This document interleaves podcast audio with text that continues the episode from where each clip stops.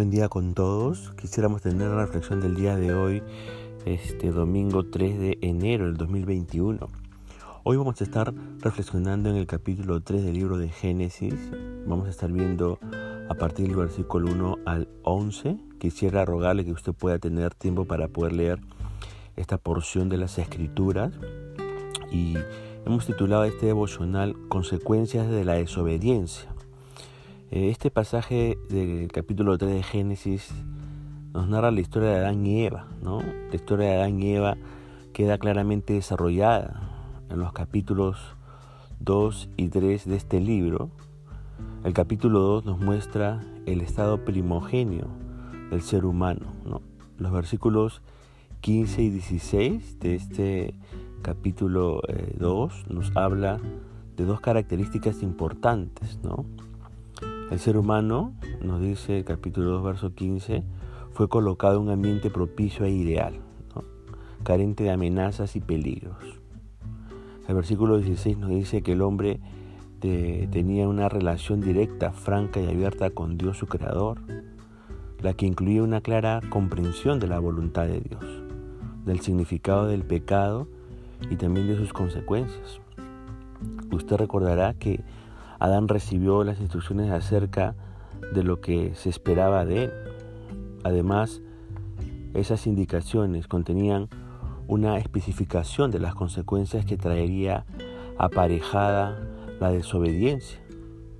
Adán y posteriormente Eva fueron creados como seres inteligentes, con capacidad de comprender, fueron creados libres, con capacidad de escoger y fueron creados eh, moralmente responsables, serían llamados a cuenta por sus acciones. Ahora Génesis nos narra eh, el primer conflicto moral del ser humano en este capítulo 3. Es interesante centrar nuestra atención en los versículos 1 al 4 de este capítulo 3 del libro de Génesis y notar ciertos matices significativos. En primer lugar, vemos que la serpiente tergiversó la las palabras de Dios. El Señor no había prohibido comer de cualquier árbol, simplemente de uno específico, el árbol del conocimiento del bien y del mal. En segundo lugar, la serpiente mintió en relación con las consecuencias que conllevaría el desobedecer el mandamiento dado por Dios. No solamente dijo que no moriría, sino que, por el contrario, serían semejantes a Dios con capacidad de discernir el bien y el mal. En tercer lugar, la serpiente cuestionó las motivaciones de Dios. En mi opinión, el mandamiento de no comer eh, dado por el Señor tenía varias finalidades. Una primera finalidad, eh, conceder libertad al ser humano. No existe libertad sin la posibilidad de escoger. Si uno no puede escoger, no es libre. Había una segunda finalidad del mandato del Señor y fue conceder al ser humano responsabilidad moral. La libertad implica por definición capacidad de escoger, pero también por definición significa responsabilidad moral sobre las decisiones tomadas. La libertad exige esos dos requisitos, sine qua non, elección y responsabilidad sobre las consecuencias que acarrean las elecciones tomadas. Una tercera finalidad del mandato del Señor fue protección. El mandato dado por Dios protegía al ser humano de las consecuencias de la desobediencia, es decir, de la muerte. El mandamiento tenía una finalidad preventiva y preservativa del estado primigenio del ser humano. La serpiente plantó la duda en el corazón humano, sembró una incertidumbre acerca de las motivaciones de Dios al imponer el mandamiento, es decir, vacilaciones, en definitiva, acerca del carácter bondadoso de Dios y de sus intenciones hacia el ser humano. La duda también se extendió hacia las consecuencias que el pecado pudiera tener sobre el ser humano. No moriréis. La serpiente no solo promete que podremos librarnos de las consecuencias anunciadas por Dios, sino que además podremos ganar la condición de ser iguales a Dios mismo. Ser iguales a Dios. Lo que está bien y lo que está mal hasta aquel momento era algo que Dios determinaba. El ser humano no era independiente ni autónomo, estaba sometido a Dios, a su señorío y a su autoridad. La tentación para Adán y Eva consistió precisamente en el intento de querer ser iguales a Dios, en declararse autónomos, independientes, libres de Dios y por tanto con capacidad de decidir por ellos mismos entre lo correcto y lo incorrecto, es decir, entre el bien y el mal.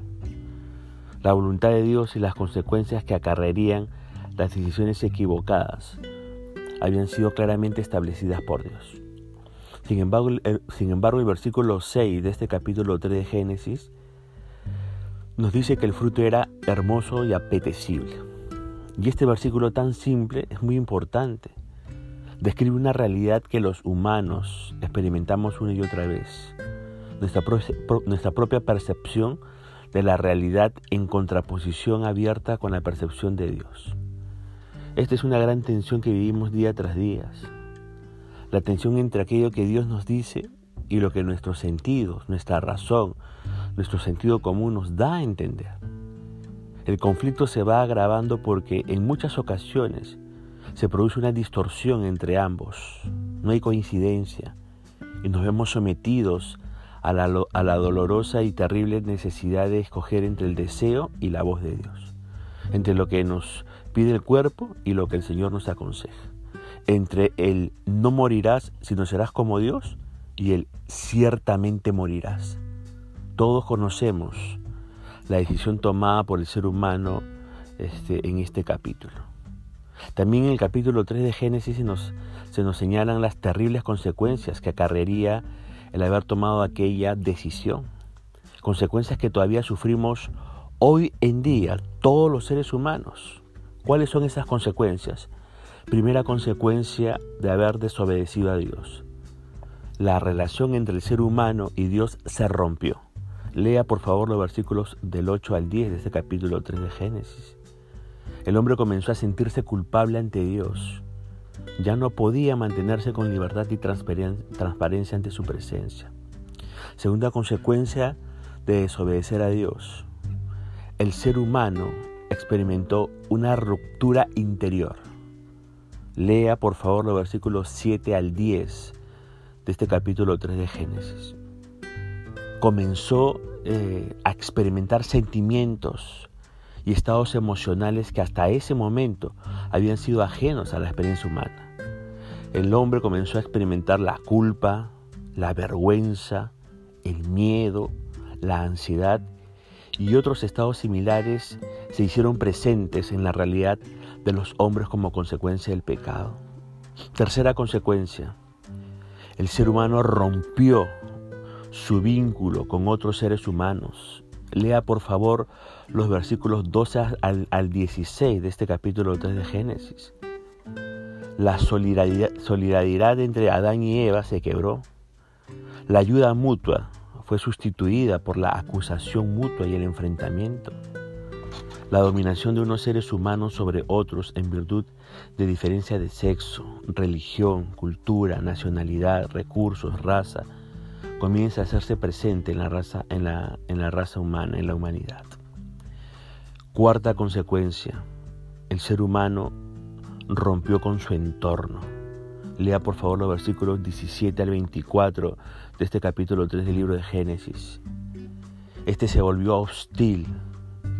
Ya no sería aquel lugar ideal que Edén representaba. El ser humano se convirtió en un depredador del medio ambiente, y tal como dice el libro de Romanos, ahí en el Nuevo Testamento, toda la creación quedó sometida a las consecuencias del pecado. La experiencia de Adán y Eva, aunque nos separen de ellos miles de años, no es diferente de la experiencia que cualquier cristiano posmoderno tiene que enfrentar hoy en día. La tensión sigue siendo la misma, es universal y por tanto la cuestión de fondo no ha cambiado, aunque las formas pueden ser totalmente diferentes y más actualizadas. Cualquier cristiano tiene que resolver hoy en día de la misma tensión eh, hoy en día la misma tensión que se produce entre el obedecer la voz de Dios y el obedecer la voz de la sociedad en la que le ha tocado vivir y llevar a la práctica su experiencia cristiana. El reto continúa siendo el mismo. Por un lado, la voluntad expresada de Dios y su clara advertencia de que el pecado siempre conlleva muerte, aunque las consecuencias tal vez no sean visibles ni se lleguen a experimentar sino a mediano y a largo plazo. Por otro lado, la tentación que proviene de Satanás de ser libres y autónomos, independiente de Dios y de sus mandatos, y la promesa de que el pecado no solo no pasará factura de muerte, sino que por el contrario, nos producirá, nos producirá gratificación y placer. Eso sigue vigente hoy en día. El problema, como en el caso de los primeros seres humanos, se agrava por nuestra propia percepción de la realidad. Hacer caso a Dios y a sus consejos es una cuestión de fe, de confianza, y para ello hay que conocer su carácter y haberlo experimentado. Hacer caso de Satanás es, digamos, más fácil porque nuestra propia percepción de la realidad, nuestros sentidos y nuestros deseos nos hacen ver el pecado y el vivir en autonomía con respecto a Dios como algo más agradable, gratificante y positivo para nosotros. La atención sigue siendo la misma. Adán y Eva son para nosotros un ejemplo y un referente de cómo podemos y debemos resolver el conflicto en nuestra percepción de la realidad y la percepción de Dios. Le quiero hacer una pregunta para poder después terminar este, este, este devocional. ¿Por qué cree que es tan difícil confiar en lo que Dios nos dice? ¿Por qué? ¿Por qué a pesar de que somos conscientes de que el pecado nos daña, continuamos pecando? ¿Por qué? Una tercera pregunta es, ¿en qué medida está experimentando las cuatro grandes rupturas que provoca el pecado? ¿En qué medida está experimentando usted esa relación de rompimiento entre, entre usted y Dios? ¿En qué medida está experimentando usted la segunda consecuencia que tiene que ver con la ruptura interior? Experimentar todos estos, estos sentimientos negativos como que de culpa, vergüenza, miedo, ansiedad y otros semejantes. ¿En qué medida está usted experimentando la tercera consecuencia que tiene que ver con el rompimiento de la armonía con otras personas? ¿Con quién se encuentra usted en estos momentos enemistados y en desarmonía? Y donde donde hay enfrentamiento y donde hay acusación? ¿En qué medida usted está experimentando la cuarta consecuencia?